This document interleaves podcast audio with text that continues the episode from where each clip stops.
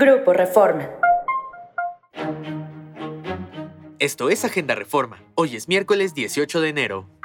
Nacional. Busca AMLO cerrar a ICM a operaciones de carga. El presidente Andrés Manuel López Obrador alista un decreto con el que se cerrarían las operaciones de los concesionarios y permisionarios que proporcionan el servicio al público de transporte aéreo, nacional e internacional, regular y no regular, exclusivo de carga y correo en el Aeropuerto Internacional de la Ciudad de México. En el anteproyecto, enviado a la Comisión Nacional de Mejora Regulatoria, el mandatario argumenta que es necesario tomar acciones para resolver la saturación en los edificios terminales 1 y 2 de la ICM.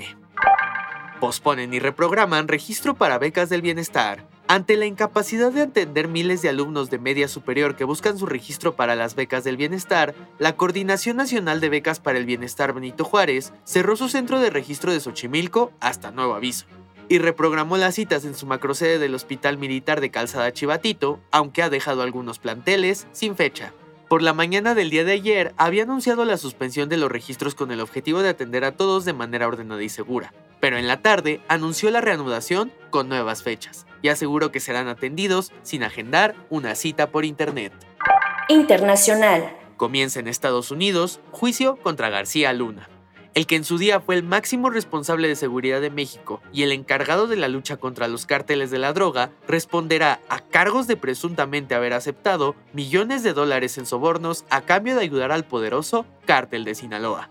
Genaro García Luna es más conocido como el exsecretario de Seguridad Pública del expresidente Felipe Calderón, un hombre de aspecto rudo que dirigió la sangrienta guerra contra el narco entre 2006 y 2012.